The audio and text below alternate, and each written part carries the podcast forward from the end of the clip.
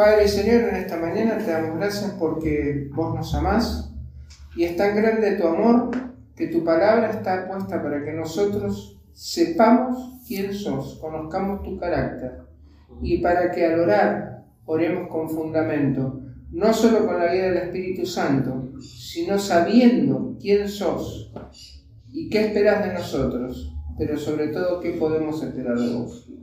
En el nombre de Jesús. Amén. Amén. Así que Lutero estableció las cinco solas. Yo no pregunté qué predicó Ricardo el 2 de octubre. Capaz que él predicó también sobre la palabra porque era el primer domingo de las, de las cinco solas. Ah, bien, la pegué.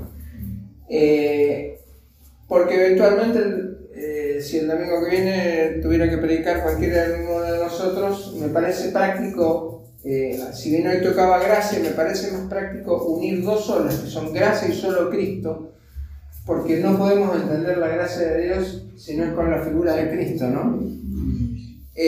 así que me centré en la palabra.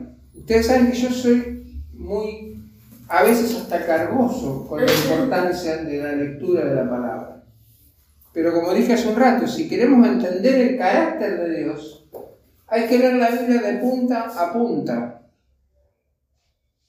Porque la palabra nos muestra todas las actitudes que Dios ha tenido desde Génesis hasta Apocalipsis. Y aunque algunas nos parezcan severas, la palabra nos enseña algo fundamental, que Dios es amor soberano. Esto es como los que hemos criado bebés. Vos le un plato de comida a un pibe delante y le decís, come, no quiere, se lo servís al almuerzo, se lo servís a la merienda, hasta que tenga hambre se lo va a comer. Ahora, si el nene cuando vos te das vuelta te revolea el plato en la nuca, por más amor que le tengan, tu obligación en amor es agarrar la mano y decir, no se eso. A veces Dios nos hace eso, a veces nos hace esto y a veces nos da un garrotazo, ¿no? Pero todo ese carácter de Dios, ¿de dónde lo aprendemos? No lo aprendemos en oración, porque nuestras oraciones pueden ser motivadas por mi desconocimiento, gracias querida, mi desconocimiento de Dios, y a veces en oración, sin quererlo, podría, podría, hablo por mí, no hablo por ustedes, decir alguna barbaridad. Dios, que se muera el marido de esa hermana que me gusta, así me puedo casar con ella. La Biblia no enseña eso. Entonces, para poder orar como corresponde, yo tengo que conocer el carácter de Dios. Las, las cinco solas son solo escritura, solo fe, solo gracia, solo por Cristo la salvación y solo a Dios la gloria. Lutero estaba harto de una iglesia que te vendía salvación a cambio de plata. Lutero estaba harto de una iglesia que te decía, ah, no, el primogénito tiene que ser sacerdote para que todas las propiedades del primogénito vengan a la iglesia.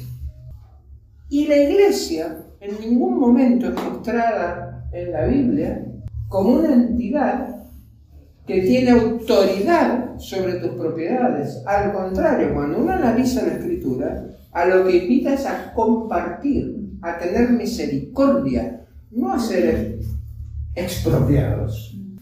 Ahora, la escritura es importante porque es la palabra de Dios. La palabra de Dios no es una cosa estática. Si bien nosotros tenemos la Biblia, que ha sido redactada por unos cuantos eh, hombres de la historia, pero todos guiados por Dios, la palabra de Dios se manifiesta en primer lugar como creadora dice que en el principio creó Dios los cielos y la tierra, y estaba todo desordenado, ¿eh? y entonces nos dice, y dijo Dios, sea la luz. ¿Qué fue la luz? No es que Dios agarró un soldador, unos LEDs, una carcasa, se puso a soldar, dijo, y ahora de dónde saco la electricidad, fabricó un dinamo y creó la luz. No, dijo, sea la luz.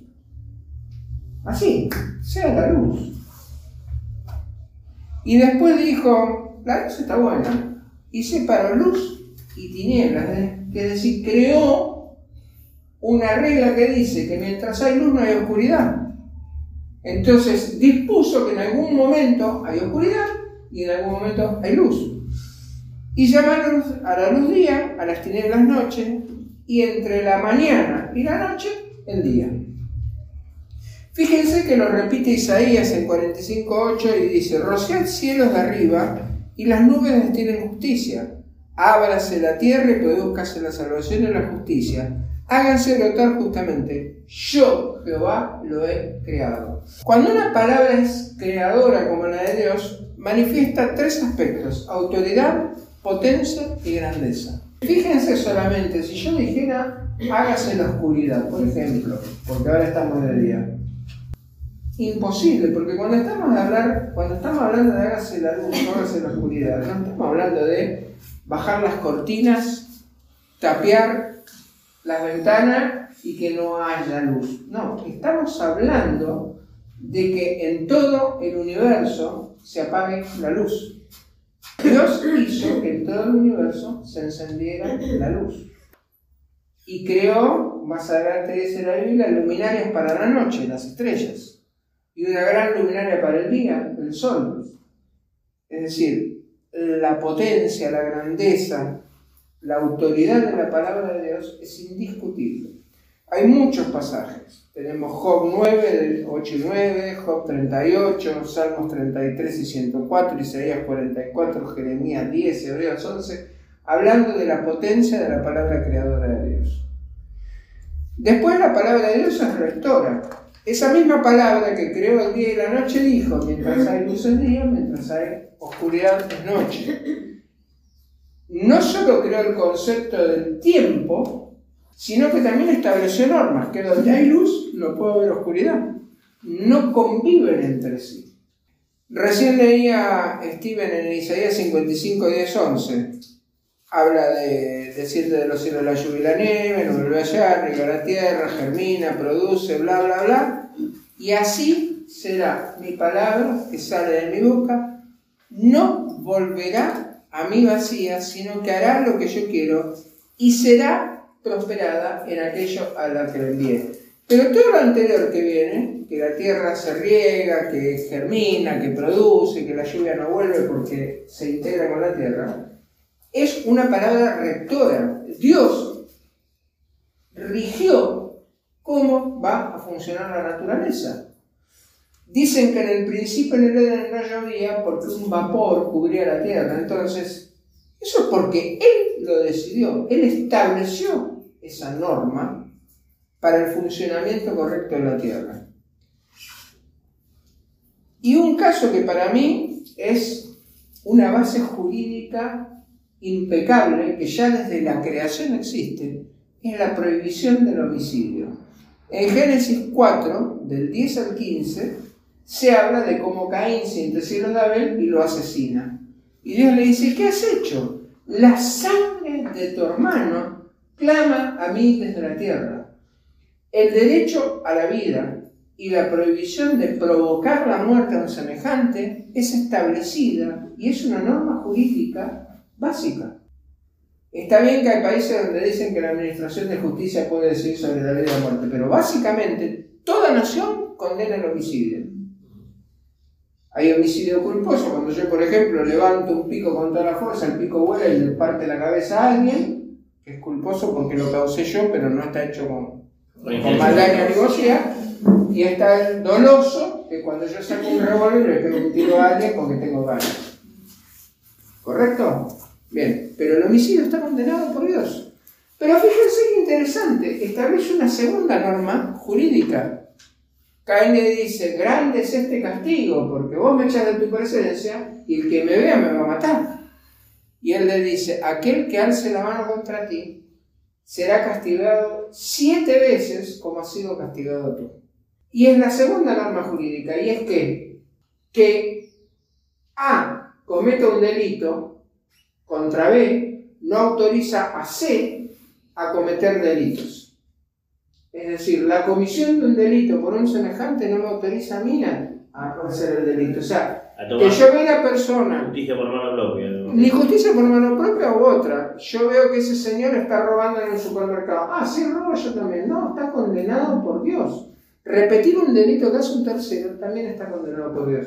Quiere decir que esa palabra que es creadora es además rectora. establece normas. Y por no hablar, varón y hembra los creó. Y dijo Dios, por tanto se unirá el hombre a su mujer y serán una sola carne.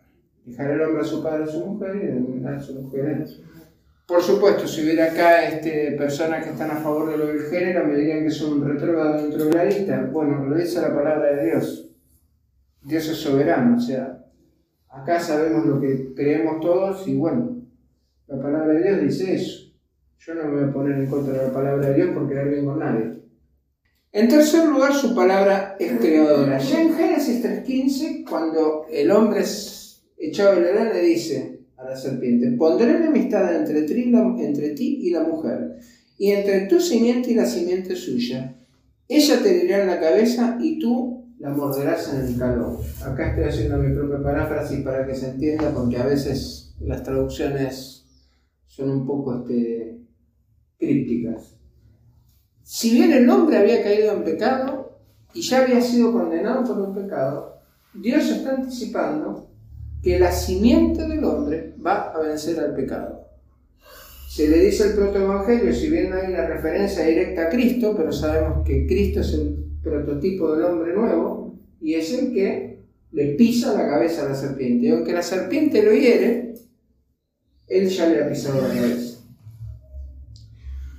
Fíjense ¿Cómo podemos explicar el término liberar? Liberar o dar libertad es quitar de una situación de encierro o opresión. ¿Qué nos encierra, qué nos oprime el pecado? No cabe duda de eso.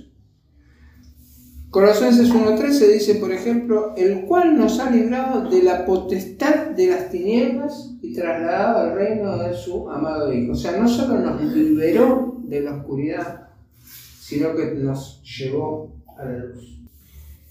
Ya en Isaías 61.1, que, que es la cita que hace Lucas, en Lucas 4 Jesús dice, el Espíritu de Jehová el Señor está sobre mí, porque me ungió Jehová, me ha enviado a predicar buenas nuevas a los abatidos, a vendar a los quebrantados de corazón, a publicar libertad a los cautivos y a los presos apertura de la cárcel.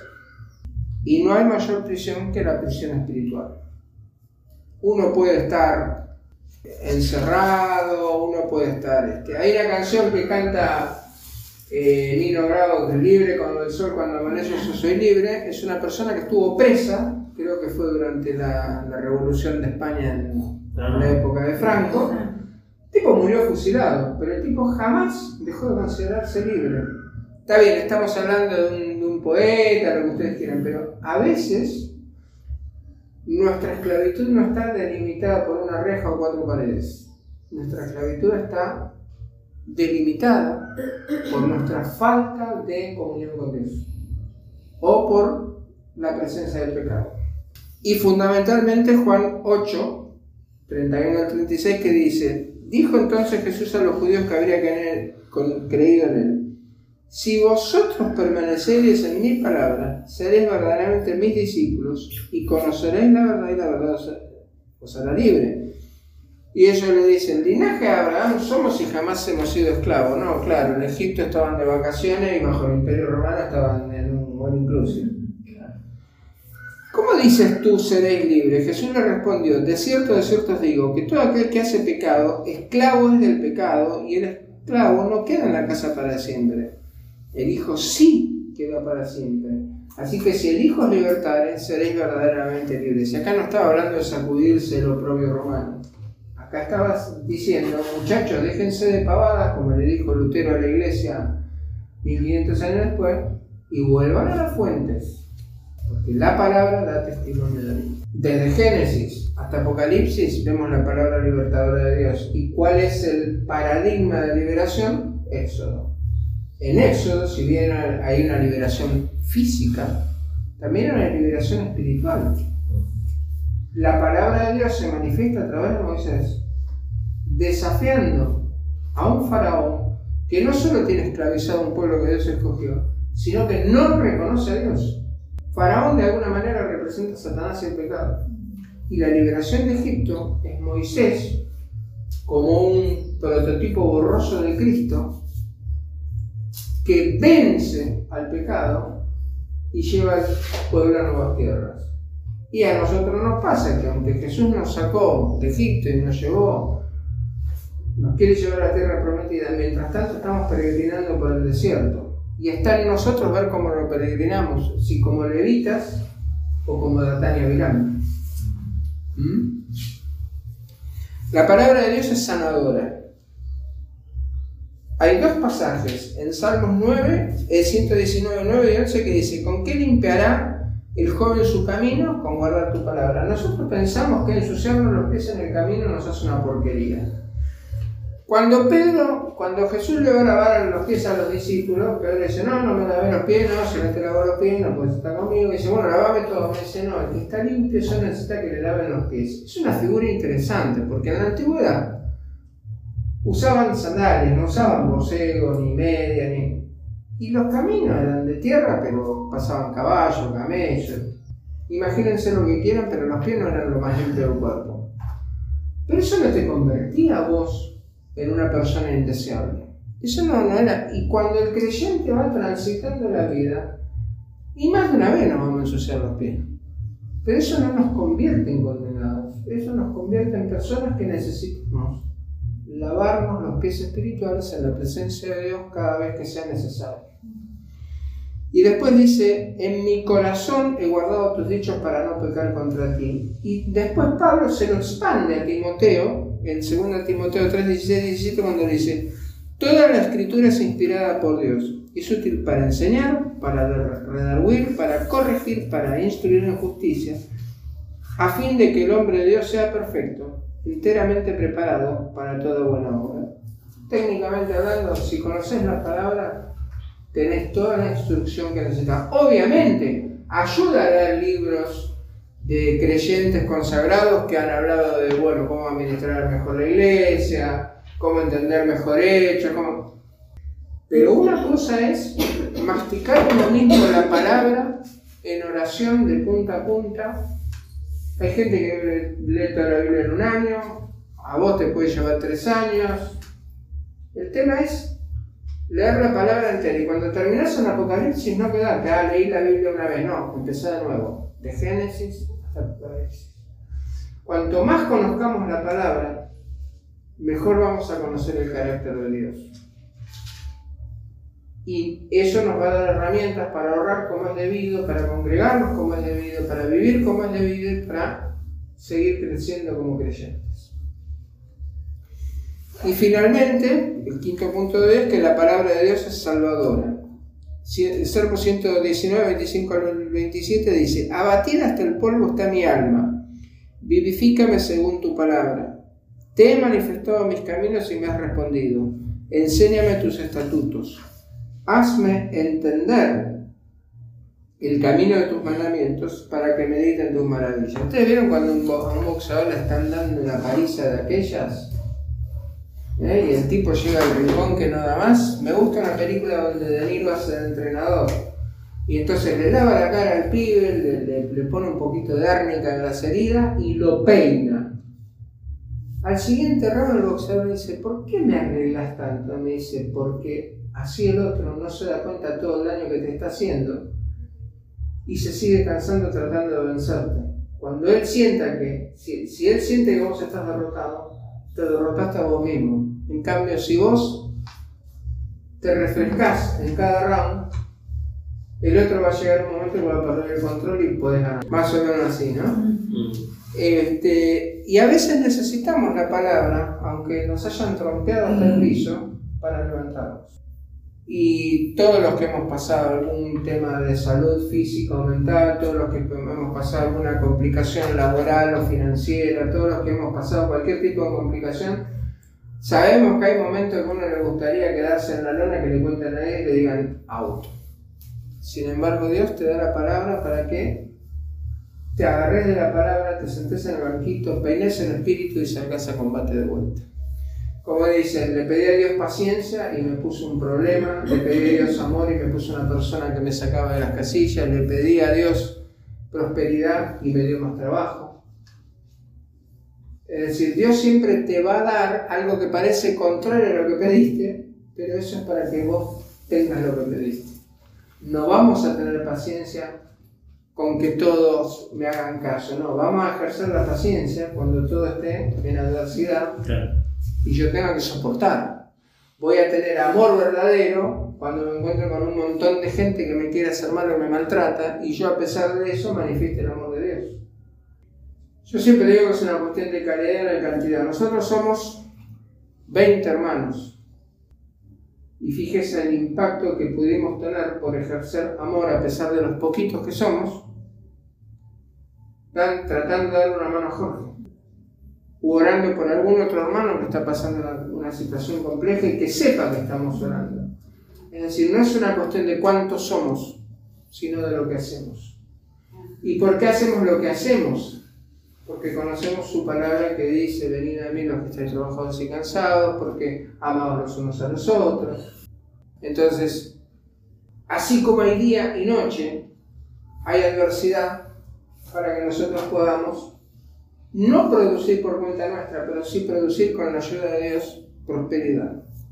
Y finalmente hay algo básico. Si confesamos nuestros pecados, se es fiel y justo para perdonar nuestros pecados y limpiar nuestra maldad. La limpieza viene de conocer, por ejemplo, este pasaje en la Biblia.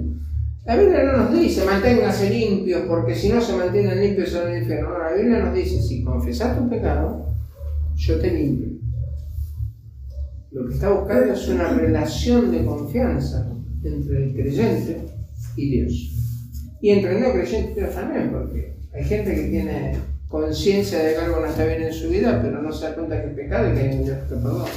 Es el corazón dispuesto a recibir instrucción lo que permite comprender la santa voluntad de Dios. La mente nublada por el sufrimiento del pecado solo ve oscuridad delante de sí, porque no hay claridad en los ojos espirituales. Primera Corintios 2, 12, 13 dice, y nosotros no hemos recibido el Espíritu del mundo, sino el Espíritu que proviene de Dios, para que sepamos lo que Dios nos ha concedido, lo cual también hablamos, no con palabras enseñadas por sabiduría humana, humana sino con las que enseña el Espíritu, acomodando lo espiritual a lo espiritual. La palabra del Espíritu la vamos a entender en su plenitud cuando también comprendamos o conozcamos la palabra escrita. Es importante orar. Yo jamás dije que orar no es importante. Pero hay que orar con conocimiento del carácter de Dios. Y eso viene de la palabra. Porque conociendo el carácter de Dios, sabemos de qué manera podemos relacionarnos con Dios. Porque no piden de lo espiritual, sino piden para gastar en gustos y en, y en tonterías bueno, cuando uno está en relación con Dios, cuando uno conoce el carácter de Dios, sabe cómo orar. Y a veces cuando hay cosas que son difíciles de explicar en oración, si uno tiene conocimiento de la palabra, a veces repetir en la oración un versículo le muestra a Dios que tenemos una idea de lo que queremos y no lo podemos expresar con otra palabra que no sea su palabra. Y para eso es importante conocer la Biblia. A mí me gusta mucho un himno que dice, Santa Biblia para mí Eres un tesoro aquí, tú contienes con verdad la divina voluntad. Tú me dices lo que soy, de quién vine y a quién voy. Tú reprendes mi dudar, tú me exhortas sin cesar. Eres faro que a mi pie lo conduces por la fe a las fuentes del amor del bendito Salvador. Así que hermanos, eh, esta era un, un breve estudio y reflexión para hoy ¿no? de la importancia de la escritura y que Lutero no la incluyó en las solas, en las cinco solas porque había que escribir cinco solas, sino porque Lutero se dio cuenta que la verdadera doctrina, la verdadera iglesia, no puede surgir de otro lugar que de la palabra, porque el hombre se equivoca, pero la palabra de Dios jamás. Deseo bendiga su palabra.